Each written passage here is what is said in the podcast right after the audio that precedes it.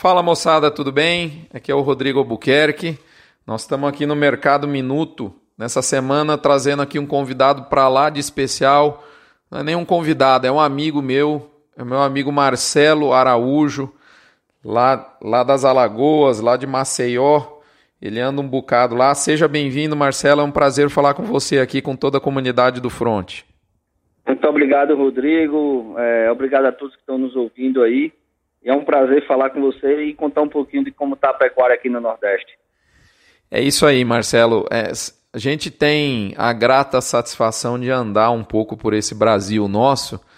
E eu tenho falado para muita gente aqui no Centro-Oeste, no Norte, quando eu vou, no Sudeste, ou mesmo até no Sul, que eu, é, é o lugar que eu menos vou, mas a gente também vai de vez em quando do, de como eu tenho me espantado, no, me impressionado positivamente com a pecuária do Nordeste. Inclusive, posso te dizer, Marcelo, que das regiões dos acessos do Notícias do Front é a região que mais cresce. Né? É, em percentual, é lógico que tem um, um volume até então mais baixo de, de, de, de pessoas que consumiam o nosso conteúdo, mas ela podia continuar baixa e não é o que está acontecendo. Então a gente vê que o interesse é, pela, pela pecuária, pelos temas, tem ficado muito claro, né, Marcelo? Muito bacana ter aqui você e, e é sempre uma satisfação, viu? É, eu que agradeço, Rodrigo. E realmente, o pecuarista brasileiro, em especial o pecuarista nordestino, ele está cada vez mais buscando informação e, sem dúvida nenhuma, o Notícias do Fronte é, é a informação em tempo real. Então, tá de parabéns você, toda a sua equipe aí pelo excelente trabalho e aonde eu ando aqui pelo Nordeste, eu vou tocando no assunto, todo mundo já conhece o Rodrigo Albuquerque e Notícias do Front. Ah, que legal, Marcelão. Mas Marcelo, me conta um pouco aí, é, como é que tá aí, em... eu tive o ano passado em algumas regiões do Nordeste, e, e até numa, numa das palestras eu vi que o pessoal estava um pouquinho acanhado para fazer perguntas, né? E aí eu comentei e falei, pessoal, o seguinte, vocês podem fazer pergunta, porque as perguntas que eu recebi até agora aqui, e naquela oportunidade eu estava no Maranhão, é, são tem a mesma qualidade do que está acontecendo. Eu lembro que eu tinha acabado de fazer uma palestra em Ribeirão Preto, no estado de São Paulo, né? É, o Texas brasileiro, né? É, confinadores, teoricamente pecuaristas de alto nível, e o nível das perguntas é o mesmo. Então, a pecuária está globalizada, mas uma grande diferença que eu vejo quando eu vou no Nordeste é a vontade de aprender, é o interesse por novos assuntos. Isso ficou muito claro aí, né, Marcelo? Isso mesmo, Rodrigo. O, o, pecuarista, eu acho que não só o nordestino, como o pecuarista do modo geral, às vezes ele fica muito focado na fazenda no seu dia a dia esquece de compartilhar algumas informações. E aí, quando tem um momento especial como esse que você falou aí, de troca de informação, ele, ele quer perguntar, ele quer trocar informações. E o perfil do, do produtor tem mudado muito nos últimos anos. E é dessa forma realmente que a pecuária vai evoluir, né? Com a troca de informações e com, com momentos como esse. Bacana. Marcelo, conta um pouco para a gente aí do que, que você está vendo da pecuária do Nordeste, a crise da cana nos últimos anos, isso tem mexido com o mercado, a gente sabe. Conta um pouquinho da sua experiência, você que é um cara que tem andado bastante, tem feito um trabalho absolutamente diferenciado na parte de reprodução e também de gestão aí. Isso, a gente roda, roda muito aqui no, no Nordeste, mais especificamente numa parte da Bahia, Sergipe, Alagoas e Pernambuco, e recentemente eu fui até o Rio Grande do Norte é, ministrar uma palestra e esse momento da cana-de-açúcar aqui no Nordeste, ele tem favorecido ao crescimento da pecuária no, no tocante a novas áreas, né? a abertura de novas áreas de pastagem, fazendo com que a procura por reposição, por exemplo, nesse momento, ela aumente e, consequentemente, valoriza mais a arroba da reposição. Então, você ter ideia, bezerro hoje aqui está sendo vendido a arroba 230 reais e não tem quem, quem tenha para oferecer, devido a, a esse crescimento de área de pastagem também. Que bacana, você vê só. Eu estava falando isso hoje cedo com um colega daqui de Goiás que, eh, como a gente fala na prática, né, o bezerro patrolou os 200 reais por arroba realmente. E esse é um movimento nacional e agora vem você e me confirma isso aí no Nordeste. Olha só que bacana. Isso, e, e eu estava, semana passada a gente fechou uma consultoria no Tocantins, então a gente não só está mais atuando agora aqui no Nordeste, e lá também, é, na região ali de Taguatim, Sítio Novo, do, do Tocantins, bezerro está valorizado também, principalmente o bezerro do navio, né? O pessoal tem falado muito lá na região. Exato, o bezerro do na... quando o navio entra comprando forma referência de preço e aí realmente é, a, a... É, exatamente é um movimento nacional por isso que eu falo o Nordeste é, não, não deve nada a nenhuma outra região do Brasil. Eu, eu, eu, eu já tive várias vezes palestrando no Nordeste, em todas que eu vou, isso, isso fica claro para mim. O, vocês estão no jogo, o jogo é o mesmo. E, e vocês têm um diferencial. Eu sinto que a vontade de aprender aí é maior e isso bota vocês na frente, na minha opinião. É, realmente a gente tem percebido isso. E muitos pecuaristas aqui da região Nordeste acham que os desafios da pecuária são voltados exclusivamente para cá. Mas quando a gente conversa com produtores de outras regiões, eu acho que cada, é, todas as propriedades ela tem um desafio. Uma frase que eu, eu escutei recentemente é que a única certeza na, na fazenda que a gente vai ter é que vai ter imprevisto, né? Acho que até no, no Bife Radar que a gente ouviu essa frase, não me recordo qual foi o autor, mas é, os desafios da pecuária eles estão a nível Brasil, a nível mundial, cada um com suas especificidades, mas a gente tem casos, por exemplo, de sucesso. É, há 15 dias atrás teve um dia de campo, numa fazenda no Agreste de Alagoas, e tivemos lá uma demonstração de eficiência na pecuária, para você ter ideia, Rodrigo, com uma unidade de negócio da pecuária com 10 unidades de animais por hectare. Isso média ano, com a produção de 130 a 140 arrobas por hectare. Então, a gente tem casos de sucesso aqui, basta ter inovação, tecnologia e gestão, né? É isso aí. Marcelão, conta um pouco para a gente que não está tão habituado com relação ao, ao regime de chuvas. Gostaria que, antes da gente mergulhar um pouquinho no assunto em corte, só vamos finalizar essa parte mais geral. Fala um pouquinho para quem não está habituado da, da, da divisão é, em linhas gerais, né, entre zona da mata, o litoral, o sertão, enfim, e um pouco do regime de chuvas em linhas gerais. Perfeito, Rodrigo. É, se a gente fizer uma visão do sertão para a zona da mata, no sertão chove em média 500, 600 milímetros. Na região mais agreste, que é a região de transição, 1.000, 1.200 milímetros. E na zona da mata, chegando até 2.000 milímetros, 1.800, 2.000 milímetros. A grande diferença é, a distribuição dessa chuva. Então, quando a gente fala que na região da Zona da Mata é, chove 2 mil milímetros, que é igual ao centro-oeste, sudeste e outras regiões que chovem é, muito bem. Exato. A, é, essa chuva ela se concentra nos meses de maio, principalmente junho e julho.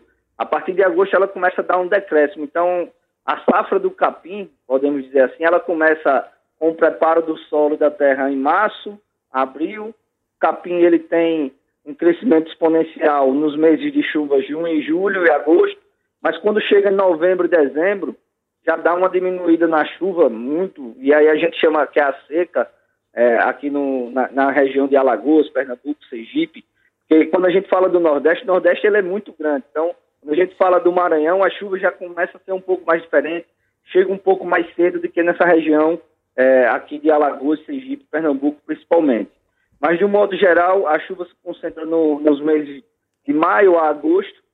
É, e quando é no verão, a gente tem as chuvas, as trovoadas de janeiro, que a gente chama aqui, aí é realmente que consegue segurar esse verão. Se não chover em janeiro, o negócio começa a apertar e aí os pecuaristas daqui já têm entendido que tem que ter estratégias nutricionais, estratégias de armazenamento de volumoso, como a silagem da, da cana, a silagem de milho, de sorgo, entre outras alternativas.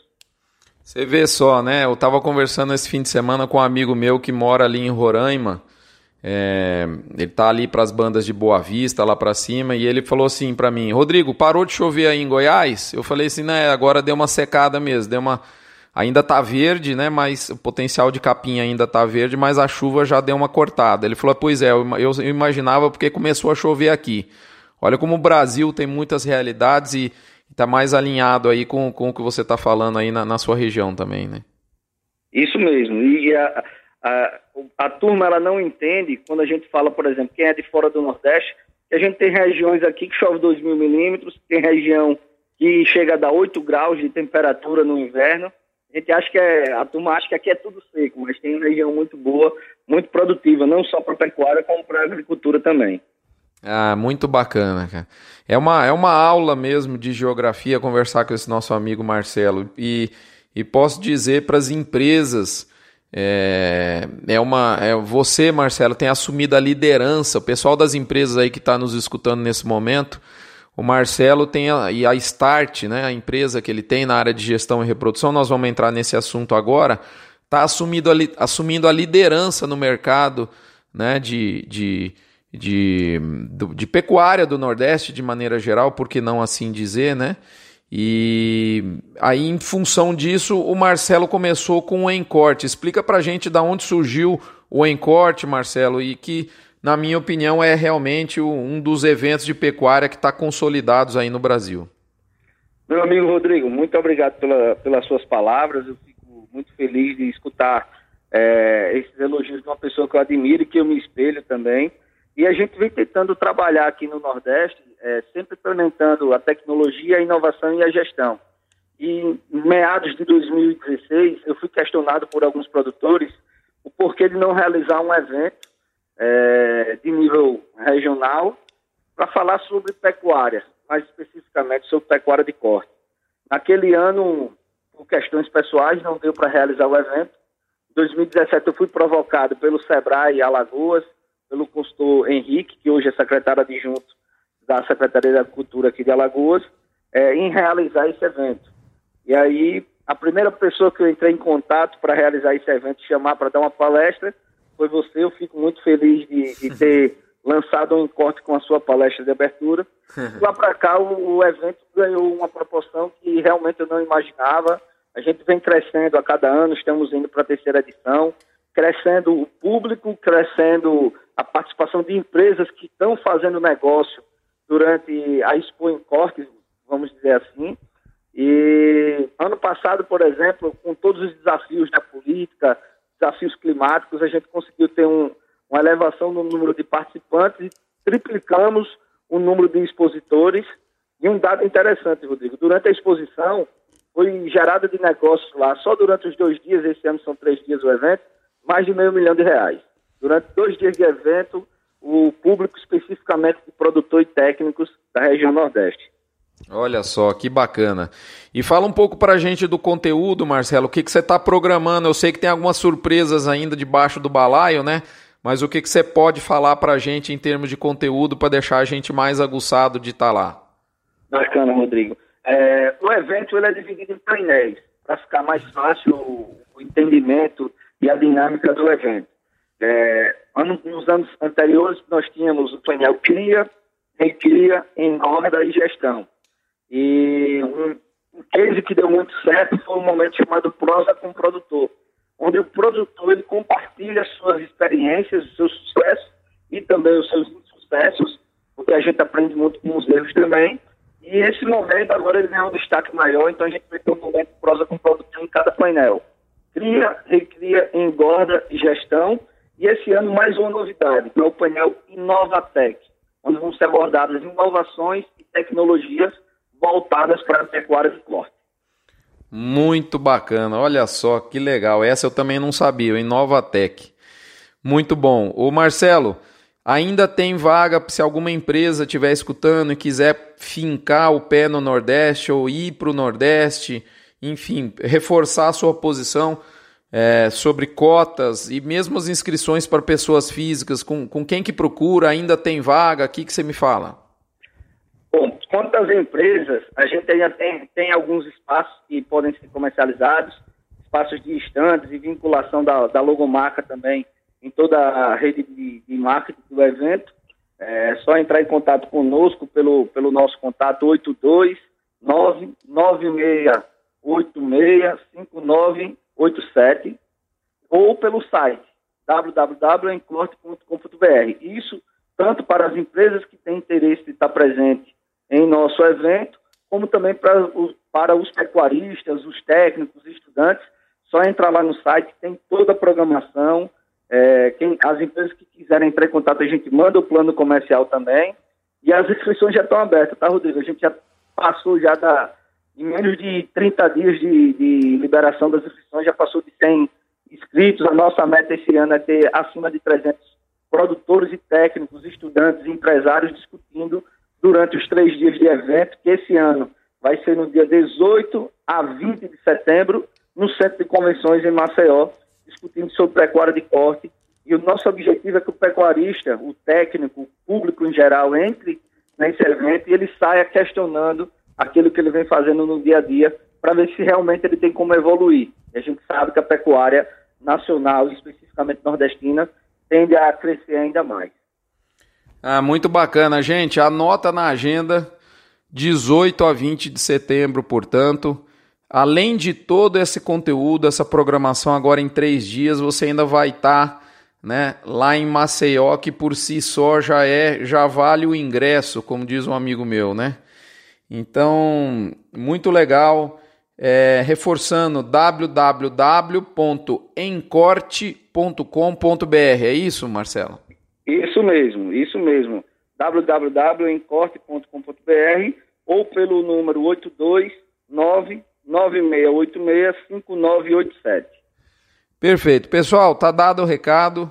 Acho que, Marcelo, a gente podia fazer o seguinte: de vez em quando trazer você aqui para a gente falar um pouco de algum assunto bacana, algum assunto, alguma a, a coisa do momento aí da pecuária do Nordeste, que eu acho que a, a, tem, tem um ditado que eu falo que eu gosto muito, que é ande à toa, mas não fique à toa, né? Então, quando a gente anda, e se não dá para a gente estar tá em todos os lugares do Brasil a toda hora, mas a gente conversar com as pessoas que estão em lugares diferentes sempre dá, e a gente ganha muito com o aprendizado, tanto para você quanto para a gente que está aqui escutando. Então, eu posso falar de, de carteirinha que é, é, a pecuária do Nordeste não deve em nada a nenhuma outra região do Brasil. As dificuldades que o nordestino tem são grandes, não tenha dúvida, e como também são grandes de várias outras localidades. Não é maior do que a dificuldade de um sujeito que está lá no Pantanal Sul Mato Grossense, que às vezes enfrenta uma cheia muito grande, de um amigo que está no norte de Minas, onde enfrenta uma seca bastante forte também, ou de alguém que está lá na divisa do, do, da Rondônia com, com o Acre, lá em Porto Velho, onde às vezes enfrenta um, uma, uma estação de chuva de mais de 3.200 milímetros e não consegue fazer nada. Né? Então, cada região tem a sua particularidade, as suas dificuldades, não tem mar de rosa, não tem bala de prata para ninguém. E eu me orgulho muito de, de saber que vocês aí estão fazendo um trabalho de qualidade. Eu queria que de vez em quando a gente tivesse uma prosa sobre algum assunto aí da região. Será um prazer, Rodrigo. Estou sempre à disposição. É muito bom poder compartilhar com você e com os seguidores e os ouvintes do podcast, do, do Instagram, Notícias do Front. A gente sempre está à disposição aqui e cada vez mais a gente quer levar notícias boas aqui do Nordeste, falar que a pecuária está evoluindo e compartilhar também os nossos desafios. Perfeito. Um abraço, fica com Deus. Muito obrigado. Até a próxima, amigo. Até a próxima, Rodrigo. Um abraço.